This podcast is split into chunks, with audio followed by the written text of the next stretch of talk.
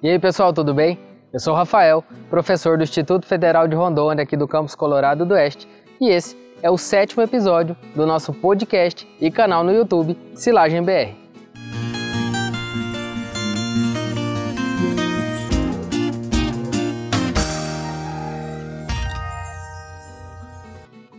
No episódio anterior, o sexto, nós falamos sobre o assunto Você está preparado para produzir silagem?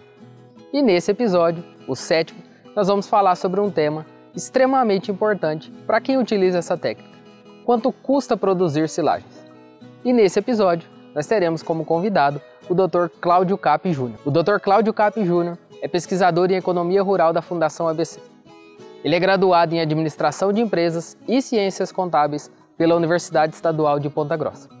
Ele tem mestrado em computação aplicada e doutorado em agronomia pela mesma universidade. Além de ser pesquisador na Fundação ABC, ele é docente em instituições de ensino superior no Paraná e também atua como professor em cursos de pós-graduação.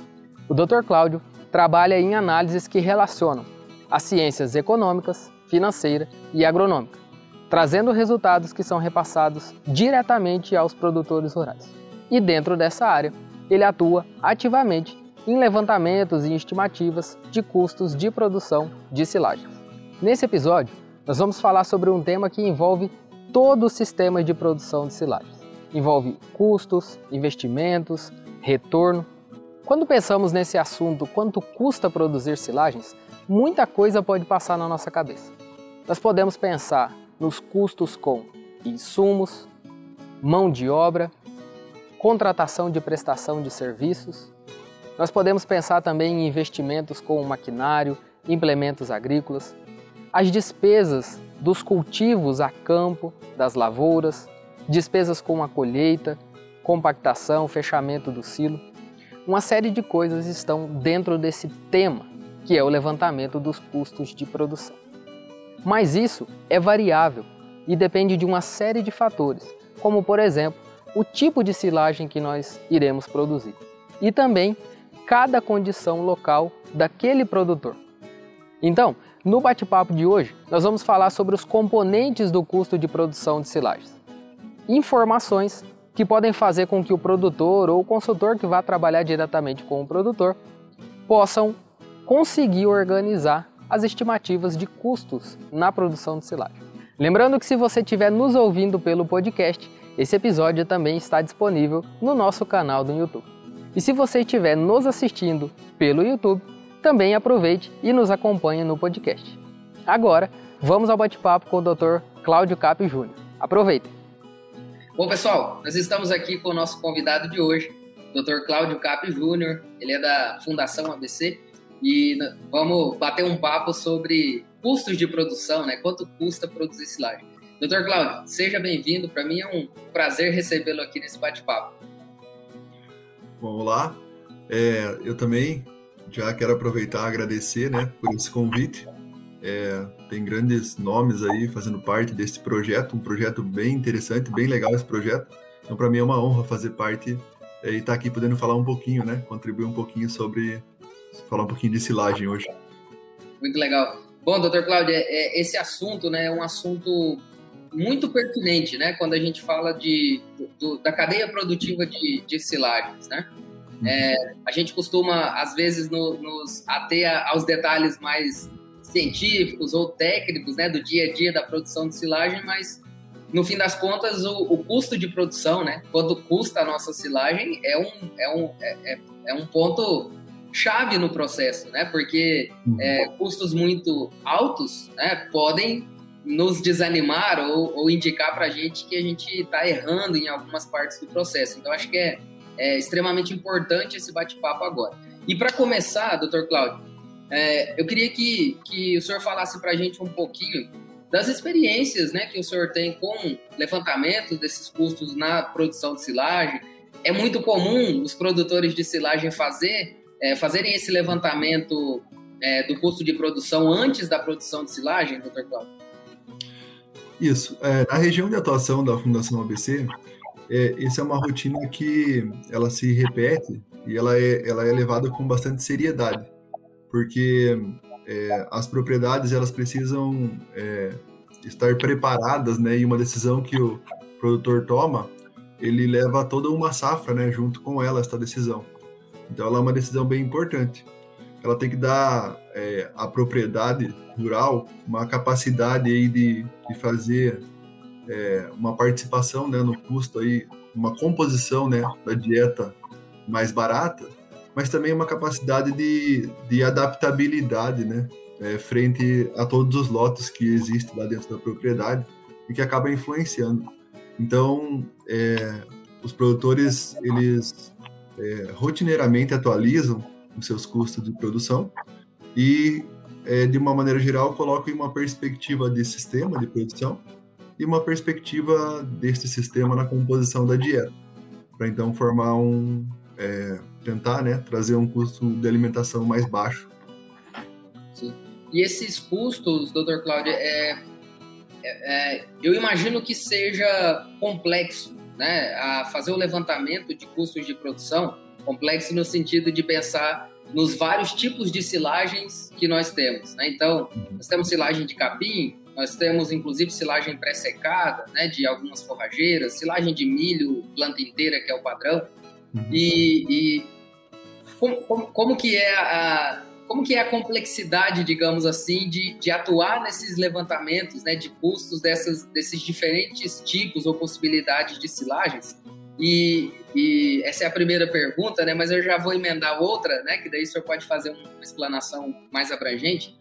É, tendo em vista essas né, diversas possibilidades, como que a gente deve compor um custo de produção de silagem? Né? A gente sabe que tem a terra, tem os insumos, né? tem maquinário, tem o, silo, a lona, mas de forma geral, como que a gente deve compor é, uma estimativa de custo de produção?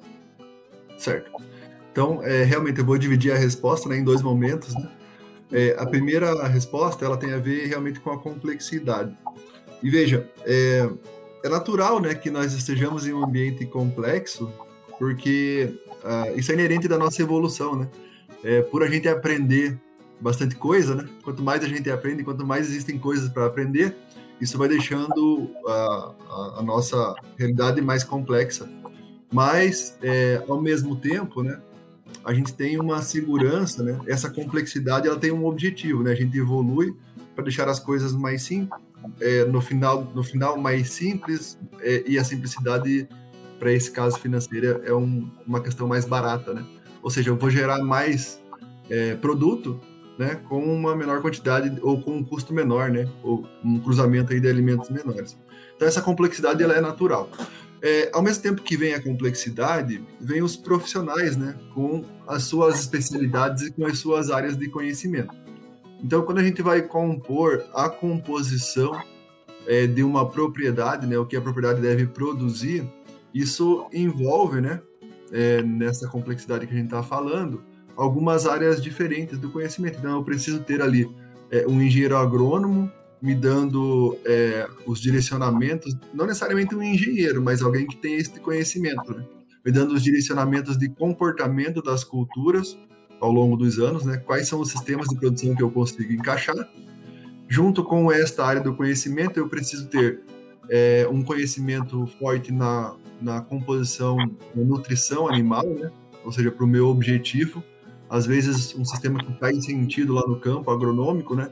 Ele não vai fazer tanto sentido assim na composição da dieta, é, ou pelo menos não vai fazer sentido no, no, na questão financeira, né? E aí entra outra área do conhecimento que é uma área do conhecimento financeiro. Então eu posso ter uma pessoa dominando todas essas áreas, ou eu posso ter uma equipe, né? É, e se eu tiver uma equipe, é melhor ainda, né? Cada um com o seu aprofundamento e com a sua especialidade, né? É, eu preciso ter o conhecimento do zootécnico, né? Do, da, assim, para todo o domínio da parte bromatológica, da, da quantidade de produção então veja que é, realmente existe uma complexidade, mas é porque essas áreas evoluíram, né? Ou seja, todas as áreas que eu citei aqui, elas, elas evoluíram e isso demandou um, uma evolução das pessoas que estão envolvidas no processo produtivo. Então, é, assim, respondendo à primeira parte da tua pergunta, né?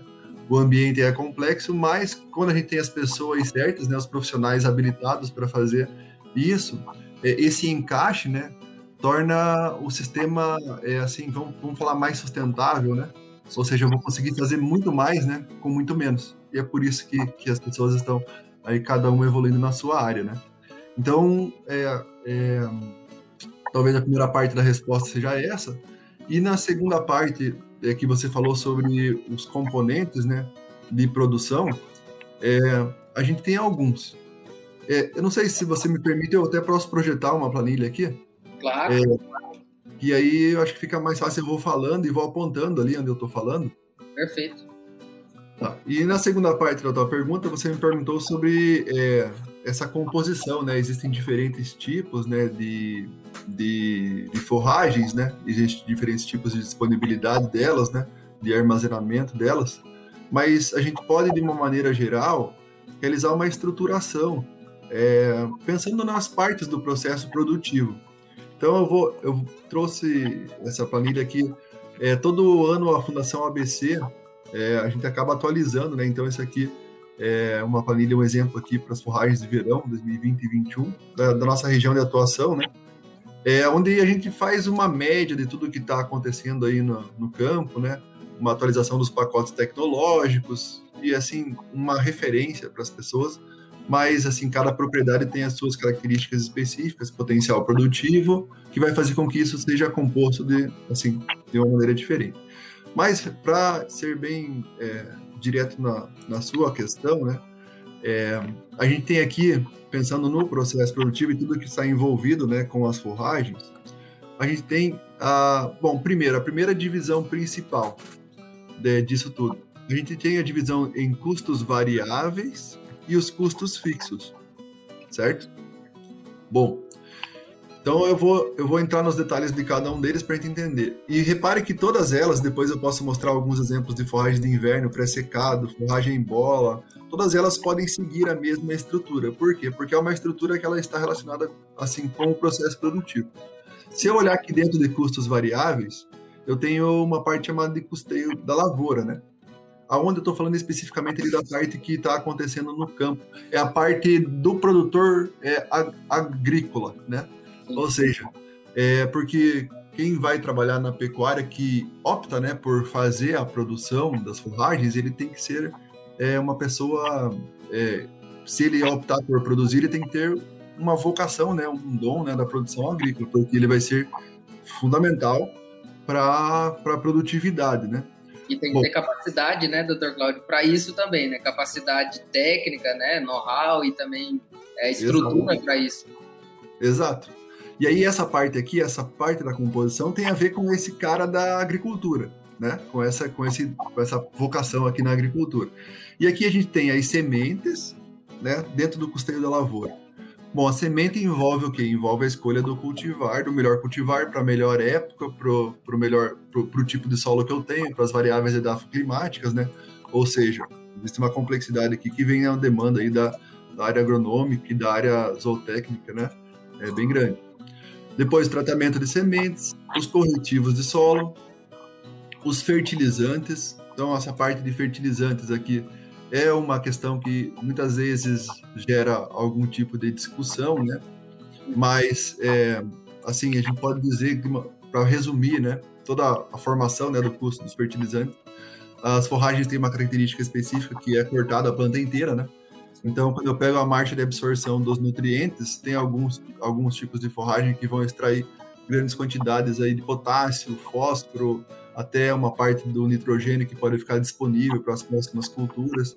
Então a gente faz a contabilização desses nutrientes conforme a extração que essas forragens vão estar tirando do solo, para que não haja nenhum tipo de prejuízo para as culturas subsequentes que não possa ser reposto por outras fontes externas, né?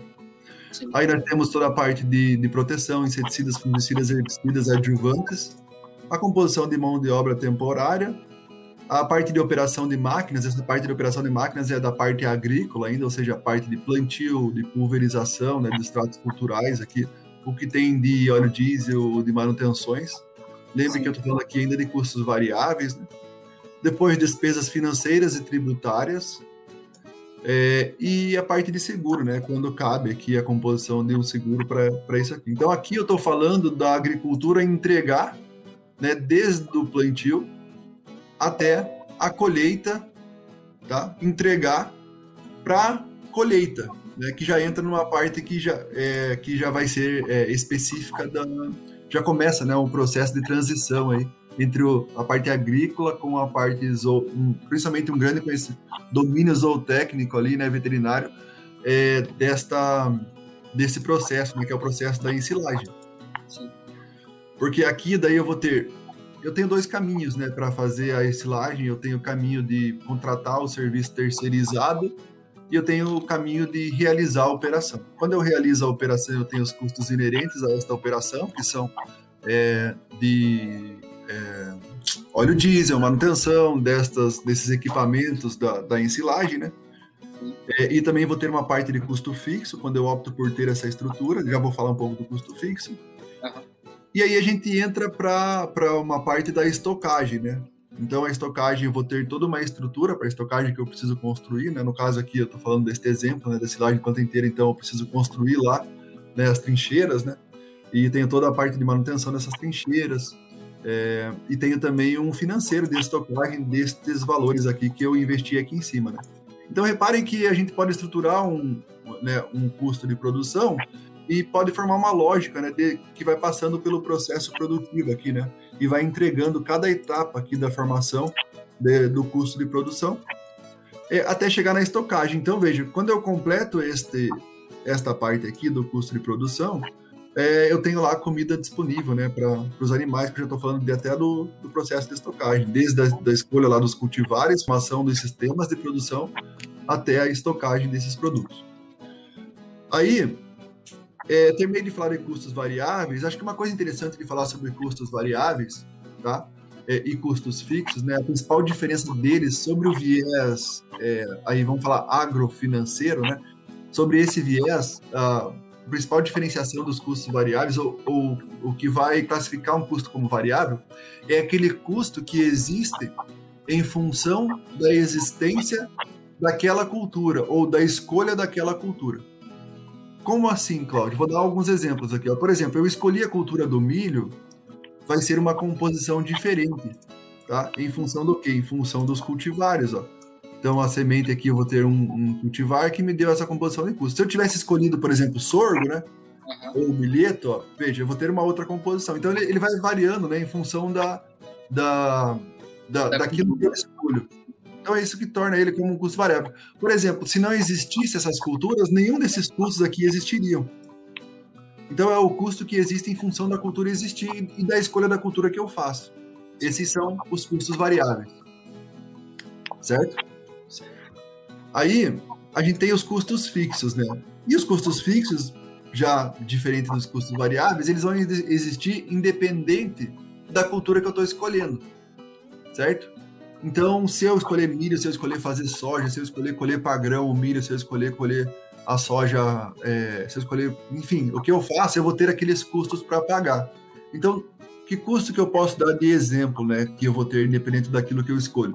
Por exemplo, o meu quadro de mão de obra fixa, tá, ou permanente lá da propriedade, eu vou ter que pagar, independente do que eu escolho fazer as máquinas lá, que ao mesmo tempo que eu tenho os custos variáveis das máquinas, por exemplo, óleo diesel, que vai existir só se eu escolher essas culturas e eu escolher fazer, a depreciação destas, destas máquinas, ela vai existir de qualquer maneira, tá? Então, a gente fala sempre, né? A gente pode, a gente compra as maquinárias é para usar mesmo, né? Uma análise financeira, quanto mais eu usar, melhor, porque ele vai estar tá depreciando lá.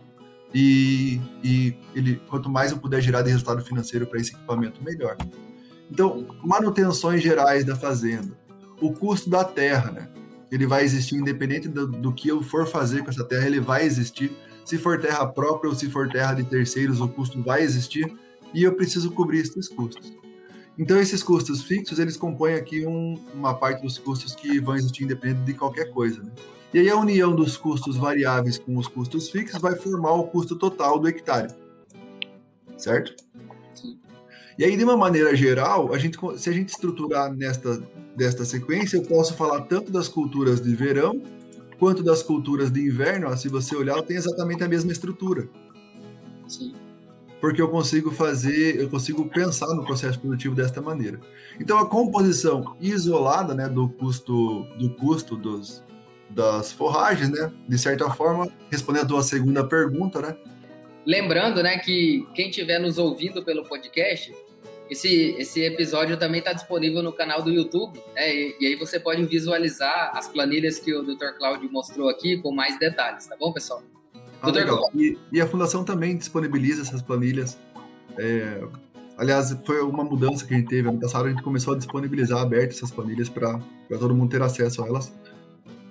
Legal. Doutor Cláudio, nessa composição de custos, né? É, então a gente tem a, a, o, o, que veio da lavoura, né? Digamos assim, o que veio do campo, uhum. que está relacionado a produzir a forragem, né? Nós temos a parte de colheita, né, que pode ser feita com maquinário próprio, né, e aí você vai ter todos esses cálculos de depreciação, né, ou você uhum. vai é, pagar, né, uma prestadora de serviços para isso, né, então isso entra na composição do custo de produção, né? Uhum. E os custos com ah, o armazenamento, né? Que seria o silo, né? A fabricação, a, a confecção do silo, se for trincheira, se for bunker, né? Uhum. Só para só para é, detalhar e talvez tirar um pouco de dúvida nesse assunto, né? É, uhum. O produtor que, que ele tem uma dúvida, por exemplo, se ele é, é melhor comprar as máquinas, né? Ou é uhum. melhor alugar essas máquinas, né? Ele pode, ele, ele, ele, se ele for comprar essas máquinas, ele vai estimar uma depreciação para quantos anos? E, e, o que, que ele leva em conta, doutor Cláudio, entre é, alugar ou às vezes adquirir? Quais são pontos, né, assim, chave para que ele possa pensar para tomar essa decisão? Então tá. Então se eu tiver a terceirização, é, eu vou ter uma, um fluxo de caixa, uma saída de fluxo de caixa, né? Simples, que, que vou passar lá para o meu prestador de serviço, né? É, e pronto. Então, eu tenho uma saída de fluxo de caixa. O que, que acontece? Quando eu não terceirizo, eu tenho a compra das máquinas. Bom, então como que eu posso fazer uma análise financeira entre terceirização e compra de máquinas? Se eu for comprar as máquinas, eu considero esta saída de caixa que eu economizei, né, ou que, eu, que deixei de realizar para o prestador de serviço, eu considero ela como uma receita. Nossa. Certo? Por quê? Porque é, a gente tem. É, a gente, depois a gente pode falar um pouco sobre isso, mas a gente tem uma visão sobre a gestão financeira da propriedade, que dentro de uma propriedade rural a gente tem várias unidades de negócio. E as máquinas, né, as operações, elas são uma delas. Então, por exemplo, uma unidade de negócio é a unidade agrícola. E uma unidade de negócio é a unidade de máquinas. Então, a unidade de máquinas ela pode prestar um serviço para a unidade agrícola. Então, Sim. em vez de eu pagar para alguém externo, né, eu pago para uma unidade de negócio que está dentro da minha propriedade. Então, eu deixo essa receita dentro da minha propriedade. Só que esta receita, o fluxo desta receita, né, ao longo aí de um período que a pessoa pode escolher, isso é uma característica de cada gestor, né? Qual que é o tempo de renovação que ele tem de máquinas e tudo mais. E a gente pode fazer uma análise financeira em cada uma delas. O fato é que eu coloco esta receita sobre uma perspectiva de fluxo de caixa ao longo do tempo, como uma entrada de caixa. E, uma, e o que, que vem então depois? Bom, então eu tenho essa entrada de caixa, o que, que eu vou ter de saída? Eu vou ter primeiro um despêndio financeiro para adquirir toda a estrutura, né? Aí eu posso financiar o que vai, o que vai ocasionar um fluxo de caixa de é, pagamento dos juros e da amortização desse capital. Então eu estou falando agora de saídas de caixa, né?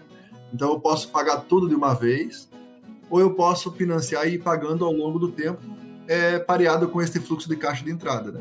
Então, amortização, depois eu tenho os juros né, desse financiamento, se eu optar por financiar, eu tenho as manutenções dessas máquinas, tenho toda a parte de frete para levar de uma propriedade para outra, se for o caso, né?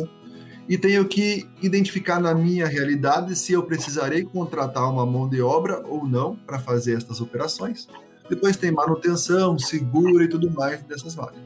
Eu coloco a receita e todas essas saídas de caixa na mesma perspectiva e levo isso ao longo do tempo e faço uma análise financeira aí a gente faz uma análise de investimento, né? E para ver se compensa ou não fazer a terceirização. E isso, o, o, mais legal disso, né, é que não existe uma resposta pronta. E cada realidade é, a gente precisa analisar e entender se vale a pena ou não. Então, é, tem muita falácia né, sobre a questão de compra de máquinas. Né? Tem produtor que compra para pagar menos imposto, tem uma série de, de, de, coisas que a gente já, já mostrou que não fazem sentido, assim. Ou seja, precisa ser uma análise técnica mesmo, né? Mas, é, assim, se o produtor não faz também, né, não é eu que vou querer mudar, né, o comportamento dele. Mas é, são questões que a gente observa, assim, tem, tem, ah, tem propriedades assim que realmente tem um fluxo de caixa muito grande, né, e um resultado muito bom. E às vezes a, a, o que ganha ou perde em uma operação ou outra que nem percebe, né? A gente fala assim de é que é o, o a, é um lucro invisível, né? Ou, ou, um fluxo de caixa a mais que eu poderia ter que ele fica um pouco invisível. Isso acontece em todas as etapas do processo produtivo. Por exemplo, é, se eu projetar mal um sistema de produção, que eu, poderia, que eu vou ter que colocar mais concentrados ou energéticos lá na frente, né? Às vezes eu nem percebo isso, por quê? Porque é invisível. E é um fluxo de caixa que a gente, quando a gente coloca no, é, sob uma perspectiva de rentabilidade lá da propriedade no final, dá um percentual altíssimo mas vão passando despercebido. Então, se eu pegar em cada etapa do processo produtivo e, e realmente colocar essa análise técnica, é, no final eu consigo compor, assim, é, eu lhe digo com certeza que, que existem um grande impacto, assim, nessas análises financeiras, assim, no final do processo. É muito legal, é, é muito legal essa perspectiva, né? Esse é um ponto que no dia a dia, né, doutor Cláudio, a gente sempre, é, a gente, a gente sempre tem que lidar com isso com o produtor, né? É, tem uhum. produtores que, que às vezes vão optar por comprar maquinário é, para não ficar na dependência, né? De, de chegar num uhum. momento de precisar, por exemplo, para colheita e não ter disponível, né? O, uhum. a, a, empresa prestadora de serviço, né? Mas aí isso tem... faz sentido. Isso faz sentido também. É... Isso aí tem que colocar. Isso é uma das variáveis que a gente coloca né, na análise. Com certeza. Aqui a gente, aqui, né? Eu estou em Rondônia, numa região que ainda a gente ainda tem alguns, alguns pontos dos sistemas de produção evoluindo, né? E maquinário para a gente acaba sendo um problema em determinados momentos, né? A gente, os produtores ficam é, dependentes de contratar o serviço, de alugar é, máquina, mas aí a gente lembra, às vezes a gente está numa cidade, numa localidade meio pequena, poucos prestadores de serviço ou poucas máquinas disponíveis e muita gente, por exemplo, com milho para colher é, muito próximo, né? Numa janela de colheita meio curta, né? Então, é, tudo isso tem que ser colocado né, na, na balança. E o outro e ponto... Uma coisa bem interessante nesse, nisso que você está falando é uma coisa que provavelmente você vai abordar aí, né, no, na, nos próximos podcasts, né? É, ou em algum dos podcasts de vocês, com certeza você vai abordar a questão da qualidade, né? Como que essa qualidade da silagem ela vai interferir em, lá na frente, né? nos, nos, nos, critérios de produtividade dos animais. Então, por mais que eu opte por ter, né, impor, os, os, os, os, implementos, né, é, é muito importante eu ter uma consciência da qualidade do corte que eu vou conseguir fazer e da qualidade de, de todo o processo da colheita, né? Porque não adianta eu ter uma viabilidade ali na compra, né, com esse fluxo de caixa de pagar o meu terceirizado, se eu perder lá na frente na composição da dieta, que entra também nesse fluxo que a gente projeta de, de caixa, né? Essa, essa, essa capacidade, né, de, de fazer um serviço de boa qualidade. Com certeza. E, e outro ponto, né, nessa, nessa lógica de maquinário, né, é também, a, a, além né, de, da dependência da prestadora de serviço, é o contrário, né? O quanto as prestadoras de serviço colaboram, inclusive, na qualidade da silagem que a gente produz, né? Por, uhum. por colher o material bem colhido, né, com bom rendimento, um bom processamento de grãos, por exemplo, no uhum. milho, né, uma padronização em tamanho de partículas. Então, é, tudo isso tem que ser levado em conta, né, uma ótica muito uhum. interessante. Doutor Cláudio, partindo agora para um outro ponto aqui já para a gente caminhar para o terço final do nosso bate-papo, uhum. é, imaginando, né, é, quando a gente fala do custo de produção, a gente está interessado em, em, entender a viabilidade econômica daquilo ali. Né? Então, é, na produção de silagem, a gente costuma é, é, analisar, né, ou, ou, mentalmente a gente costuma avaliar é, quanto que está custando a tonelada né, da silagem que eu produzi. A tonelada da, da matéria natural ou, melhor ainda, a tonelada da matéria seca. Né? Então, a gente tem esse indicador, né, tantos reais por tonelada. Como que o produtor, né, no dia a dia da fazenda, ele, ele vai conseguir perceber essa viabilidade, né? Ele fez análise de custo, mas como que ele consegue perceber se está sendo viável economicamente essa atividade? Certo. É, então, é, é, bem interessante. O custo da matéria seca, né? Ele é um dos indicadores, mas ele é, sozinho ele pode levar um, a uma tomada de decisão assim equivocada. É, eu sempre sugiro, né? Primeiro, quando você toma uma decisão é, por uma cultura lá no campo, você toma uma decisão dessa em detrimento à outra, né? E esta cultura que você escolheu, ela possibilita todo um sistema de produção na sequência dela. Ou seja, tem janelas de plantio, janelas de corte, janelas de plantio de novas culturas, né? Ou seja, o ano inteiro, né? Porque muitas vezes eu tenho a viabilidade de uma cultura, mas ela, se ela acabar com a viabilidade de outras, pode não ser tão, tão interessante assim. Então, a primeira coisa, pensando então no processo inteiro, né? É, primeiro, é encaixar o sistema produtivo, e isso eu chamo de quebra-cabeça, que ele é agronômico e financeiro. Até um pouco sobre essa, sobre essa, sobre essa perspectiva, é, eu abordo no, no livro que eu vou estar lançando agora em agosto, é, justamente falando sobre isso, sobre essa questão das unidades de negócio, sobre essa questão da escolha de uma cultura, como que eu, como que eu devo pensar financeiramente a minha propriedade nesse, nesse sentido da tua pergunta. Então, ela é bem interessante. Por quê? É, primeiro, eu tenho que pensar no sistema de produção, esse sistema de produção, é, e eu tenho que ter mais de uma possibilidade, né? Ele é um quebra-cabeça.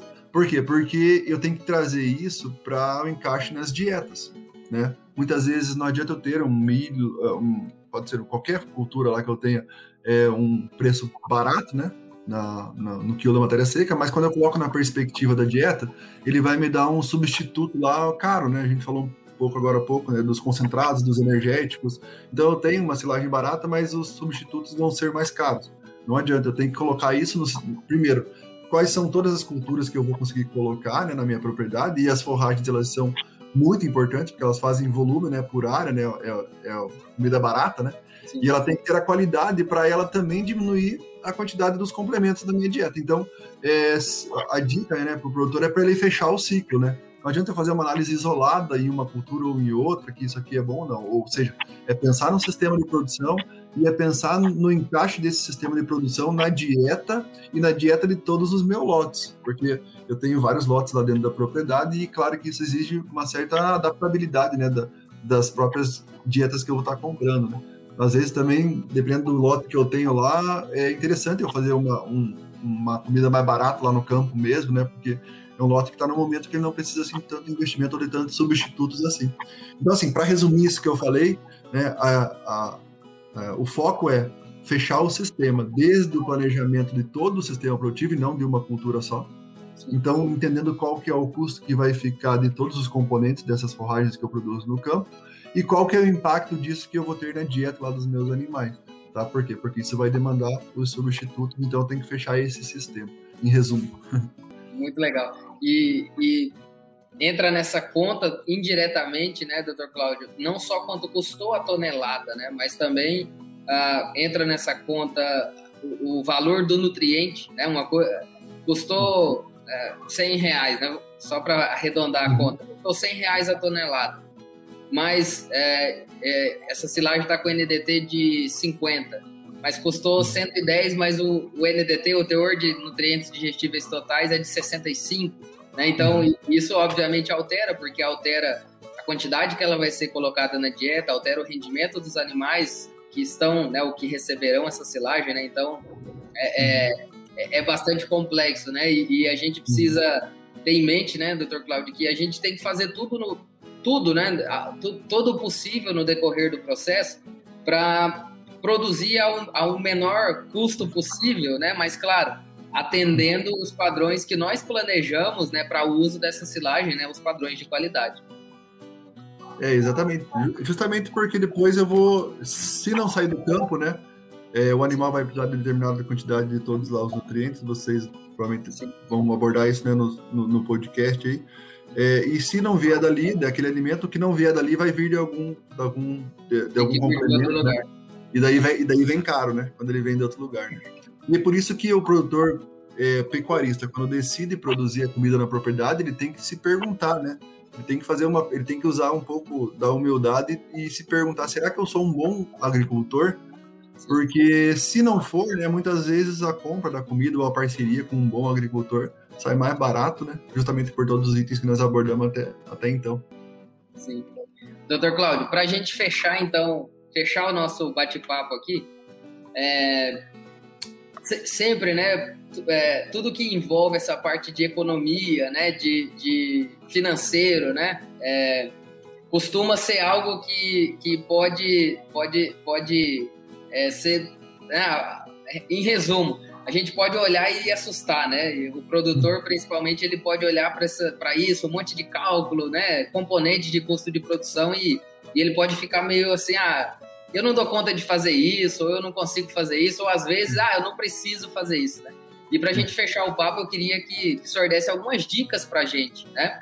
Como que o produtor pode se sentir mais confortável, né, com essa análise? Como que, né, algumas ideias, ou se ele vai ter que procurar um acompanhamento técnico, né? Algumas dicas que o que, que o senhor acha que é importante que o produtor é, enxergue de importância nessa análise e algumas dicas para que ele consiga talvez fazer isso ou começar a fazer isso na, na propriedade quando ele for produzir silagem. Uhum. Bom, é, acho que a primeira coisa é assim uma autoanálise é, para ele entender se ele realmente está afim, né? Porque se a pessoa não faz e ela vai começar a fazer, ela vai gerar um desconforto no, no primeiro momento, até ela aprender né, todo esse processo, esse sistema. Essa autoanálise é, primeiro, se ela está afim, e segundo, né, quais os pontos que ela tem a capacidade. Né? Eu diria que a, re, a, a, organização dos dados né, em um sistema, pode ser na sequência que eu mostrei ali, é, e toda essa parte de organização dos dados, essa abordagem financeira, eu acho que é uma, uma parte assim mais simples do processo é, e eu acho que ela tem que ser suportada, né, pelas áreas aí da agronomia e da zootecnia para que eu consiga fazer um, um encaixe aí da, de uma análise quantitativa e qualitativa em tudo isso. Então, é, se o produtor tiver a vontade, né, é, primeiro entender aquilo que ele tem a capacidade, aquilo que ele não tem a capacidade, de procurar as pessoas é, é, que são da área, né, pessoas competentes da área, é, para organizar, então. É, no caso da, da, das análises financeiras, especificamente, né, reunião né, do, desses dados né, para montar uma análise, é, ele pode direcionar por, por alguma literatura né, básica assim, para aprender. E aí eu posso fazer uma merchan novamente né, do, do meu livro, que vai sair agora em, em agosto, né? É livro de gestão financeira em propriedades rurais. Legal. Tá? E, assim, é, não tem muito segredo. Se ele pode pegar esse nosso próprio vídeo aqui, né, e olhar aquela estrutura que eu mostrei ali é, na planilha e, e abrir, né, cada uma daquelas linhas, né, identificando o que ele está gastando na propriedade, já é um, um ótimo começo para quem não tem nada, né? E se ele quiser realmente mergulhar no tema, vai demandar um pouco aí de leitura, um pouco de estudo, para entender assim, até onde que vai cada uma da, daquelas linhas. E, e assim, é, e compreender, eu acho que compreender assim até onde que ele pode ir, até onde que ele consegue e até onde que ele vai precisar de ajuda. E se não precisar de ajuda, ter esse, essa, essa, essa vontade de fazer. Se tiver, eu digo assim, ó, para tudo, né? Para todos os nossos problemas, se a gente tiver vontade, a gente resolve. Com certeza. E é legal, né, também, doutor Cláudio, deixar, assim, deixar bem claro, né, isso que é, é, importante fazer uma, essas estimativas de custo antes do processo, né, como forma de planejamento né, do, do sistema de produção, né, não apenas fazer a verificação de quanto custou a silagem depois que produziu, né, uhum. é importante planejar isso antes e depois checar, né, quanto que efetivamente foi, foi gasto, né, acho que essa é, é importante fazer esse exercício também. Né? Isso, planejar e realizar, né? O planejado e o realizar é entender quanto que um se afastou do outro, né? Para ir aprendendo, né? Em cada, em cada nova rodada do processo produtivo e provavelmente isso é um processo natural. Em cada nova rodada essa distância vai ficando cada vez menor, né? Por quê? Porque aquele quebra-cabeça, né? Se ele errar muito no planejamento, ele o quebra-cabeça pode ficar um pouco furado, né? Então essa distância, quando você diminui essa distância, você acaba é, acaba é, assim é, melhorando as próximas decisões, né? E, e, uma coisa, assim, um recado muito importante que eu deixo, né? É, as propriedades rurais elas vão passar aí por, um, por uma nova revolução que é a introdução das ferramentas de inteligência é, artificial, ferramentas computacionais. Então, quanto mais coisas eu anotar, quanto maior o meu banco de dados, né? Agora, mais fácil, talvez a nossa cabeça seja muita coisa, né, para cruzar tanta informação, né, mas as ferramentas computacionais que estão por vir, elas vão precisar desse banco de dados. Enquanto quanto antes as propriedades começarem, é, antes elas ou mais robusto vai ser essa é, essa preparação da propriedade para essas ferramentas que estão por vir. Muito legal. Bom, doutor Cláudio, foi muito bacana o nosso bate-papo aqui, muito, muito esclarecedor, muito direto, informações muito valiosas. Eu queria agradecer demais a sua, a sua participação, a sua disponibilidade. Para mim foi muito bom, aprendi muita coisa aqui e espero que todos que, que nos ouçam e nos assistam também partilhem dessa mesma sensação. Muito obrigado, doutor Cláudio. Obrigado mesmo pela sua participação. Eu que agradeço e parabenizo novamente né, pelo projeto e me coloco à disposição aí para alguém que esteja escutando né, o podcast para que entre em contato, né? É, na Fundação ABC, se procurar, tem lá o meu, meu nome e tem lá os, as vias de contato lá para qualquer dúvida, né? Ficarei bem feliz se eu puder ajudar alguém. tá bom? Muito legal. Muito legal. Obrigado, doutor Cláudio. Até a, até a próxima. Agradeço. Valeu.